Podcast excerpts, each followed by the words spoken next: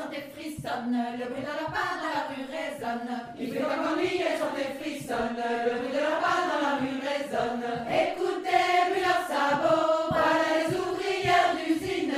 Écoutez, puis leurs sabots. voilà Bienvenue chez Bretonne Breton et Féministe, le podcast qui explore les féminismes en Bretagne et décentralise la parole. Rendez-vous tous les 15 jours pour un entretien ou un reportage au micro d'Aurélie Fontaine. Écoutez,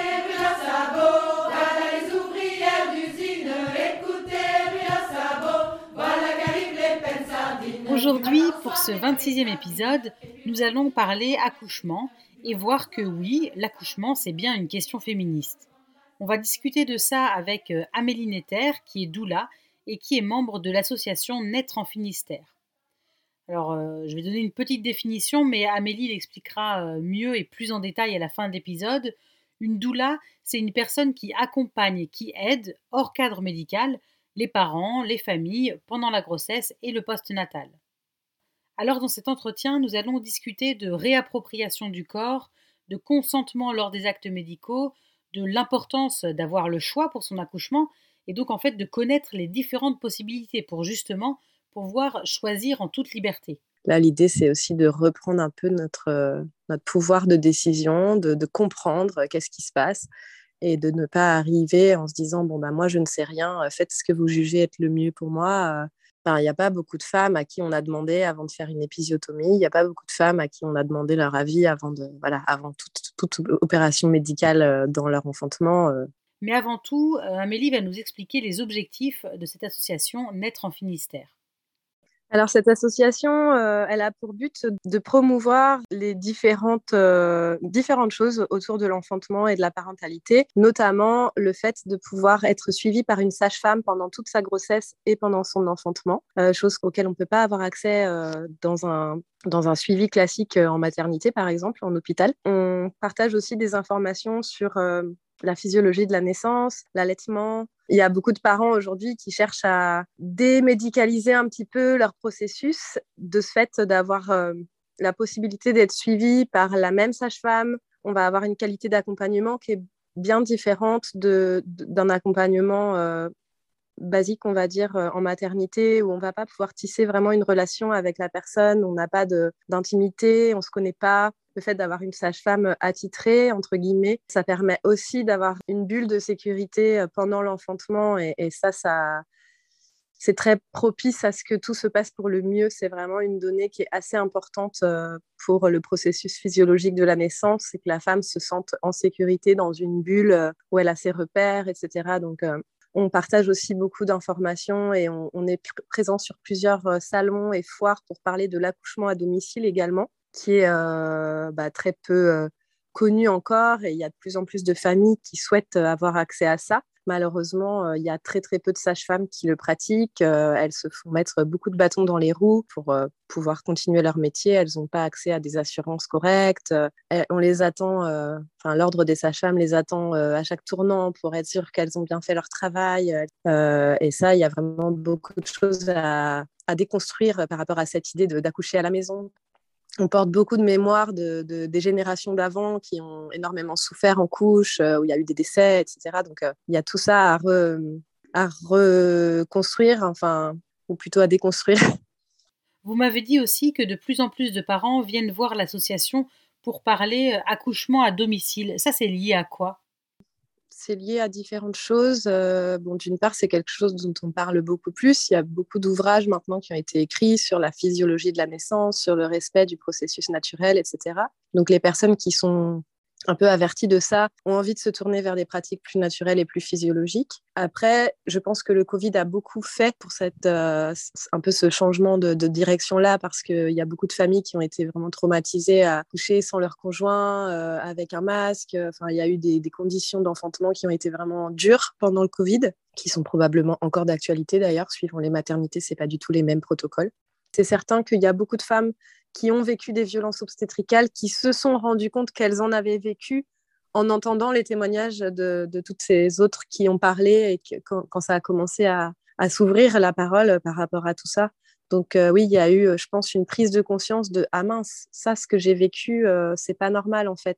On a la, la volonté, je pense, euh, quand on a notre deuxième enfant qui arrive, de ne pas revivre euh, ce qu'on a vécu pour le premier. Et du coup, euh, souvent, ça arrive très souvent que aussi ce soit pour le deuxième enfant qui est tout un processus qui eu lieu depuis la première grossesse, avec cette prise de conscience, avec cette un peu cette reconnexion au corps, à la nature, à la physiologie et ou des volontés de, de faire les choses différemment pour le deuxième ou pour le troisième. Enfin, c'est assez fréquent aussi, ouais. Après, au sein de Naître en Finistère, euh, Valentine Château et ses collègues sont des sages-femmes qui parlent de la physiologie de la naissance à leurs patientes. Donc, c'est probable que aussi le fait qu'elles, elles soient connectées à ça, ben, font passer le message. Et moi, je sais que pendant mon propre, ma propre grossesse, j'ai été suivie par Valentine Château, qui est une des sages-femmes de, de Naître en Finistère, qui a été vraiment à l'origine de l'association c'est grâce à elle que j'ai ouvert un peu cette fenêtre parce que j'ai absolument rien lu sur la naissance. Euh, j'étais confiante, j'y allais vraiment en me disant bon bah c'est bon, on est fait pour ça, ça va le faire. Et c'est elle qui m'a parlé de la physiologie, du processus physiologique, de comment ça se passe dans le corps et tout ça. Elle m'a conseillé un ouvrage de Michel Audin que, j'ai lu. Ça a été le seul livre que j'ai lu de toute ma grossesse et ça a complètement changé ma vision de la naissance. Et j'étais déjà à 7 mois de grossesse et je me suis dit ok mais finalement je suis prête à accoucher chez moi, j'ai envie de ça et c'est le fait de faire passer des informations qui fait aussi que les gens ont envie de se reconnecter à, à cette, euh, à cette puissance-là, je pense.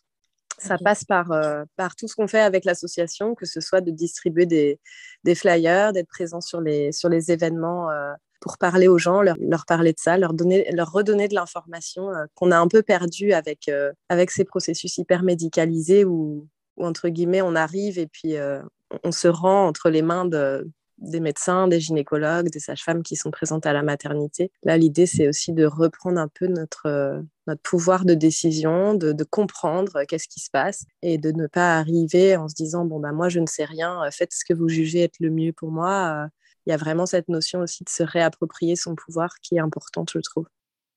Oui, et c'est comme vous dites, hein, c'est aussi en fait bah, pouvoir se réapproprier son corps, ses savoirs, rééquilibrer un peu la position en fait entre les soignants et les patients. C'est exactement ça. Euh, le fait d'avoir accès à ces informations-là ben, nous donne la possibilité de faire des choix libres et éclairés, chose qui est assez inhabituelle finalement. En tout cas, dans les dernières décennies, euh, il n'y a pas beaucoup de femmes à qui on a demandé avant de faire une épisiotomie, il n'y a pas beaucoup de femmes à qui on a demandé leur avis avant, de, voilà, avant toute, opération médicale euh, dans leur enfantement. C'était plutôt ben, je juge que c'est nécessaire, donc je le fais. Mais d'avoir les informations entre les mains permettent d'avoir euh, cette possibilité de dire non, de savoir qu'il est possible de dire non, pour quelles raisons c'est important de, de refuser telle ou telle opération, etc. Ça change complètement les rapports entre voilà, le soignant sachant et la, patiente euh, qui ne sait rien et qui se laisse complètement euh, porter par le flot de ce qui va se passer et donc oui, c'est ce qu'on disait, en fait, l'accouchement, c'est une question féministe parce qu'aujourd'hui, toutes les femmes n'ont pas la possibilité de faire ce choix-là entre ces différentes euh, possibilités, ou parce que tout simplement, elles n'ont pas l'information, en fait, elles ne connaissent pas ces différents choix possibles.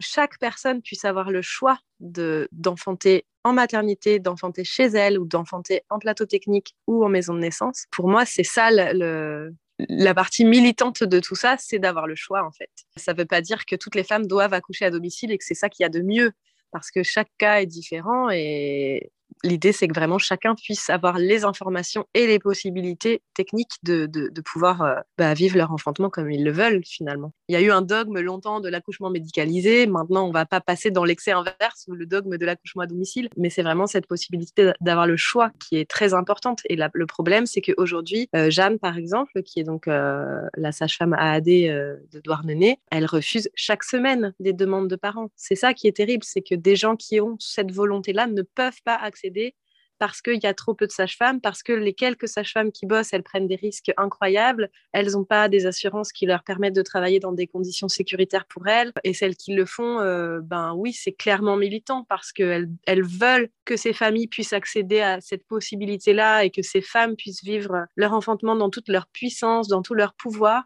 Et d'un autre côté, ben, il n'y a euh, de, il a pas suffisamment de possibilités. Il y a énormément de personnes qui sont obligées d'accoucher en maternité parce que pas d'autre choix. Le militantisme, il est vraiment là-dedans, dans ce fait de, pouvoir avoir la possibilité, le choix, la liberté, quoi.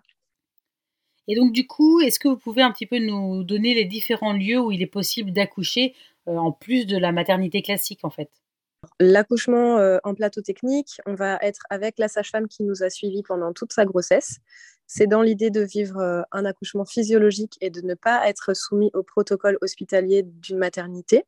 Donc on va avoir un espace dédié au sein de la maternité, mais qui va être vraiment géré uniquement par la sage-femme attitrée.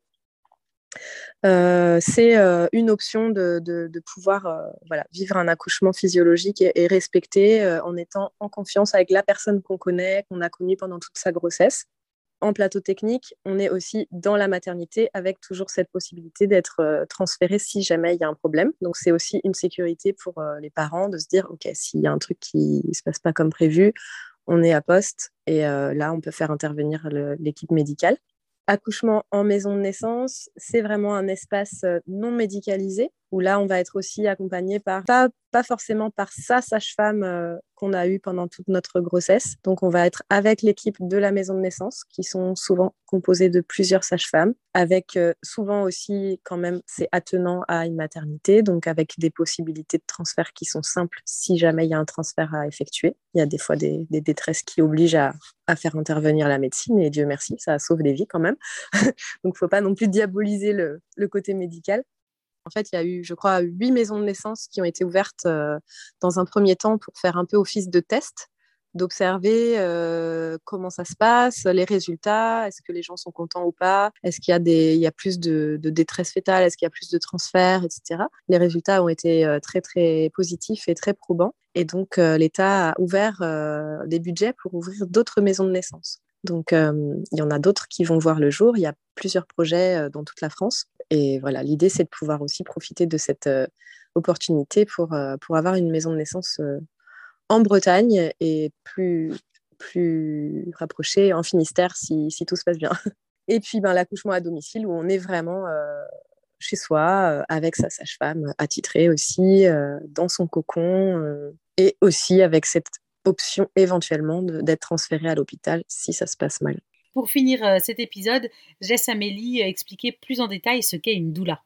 Alors une doula, euh, c'est un terme qui vient du, grec ancien qui signifie au service d'eux. Donc, ça peut prendre vraiment plein de formes différentes, mais le mot doula, tel qu'on l'entend euh, aujourd'hui, c'est euh, une femme ou enfin une personne qui va se mettre au service d'une famille pour les soutenir dans tout leur processus de maternité, enfin de parentalité, que ce soit pendant la grossesse ou même pendant la période de préconception, pendant aussi tout le processus d'accouchement. On peut être amené à assister aux accouchements et aussi pendant toute la période du post-natal qui peut être plus ou moins longue suivant les besoins des personnes.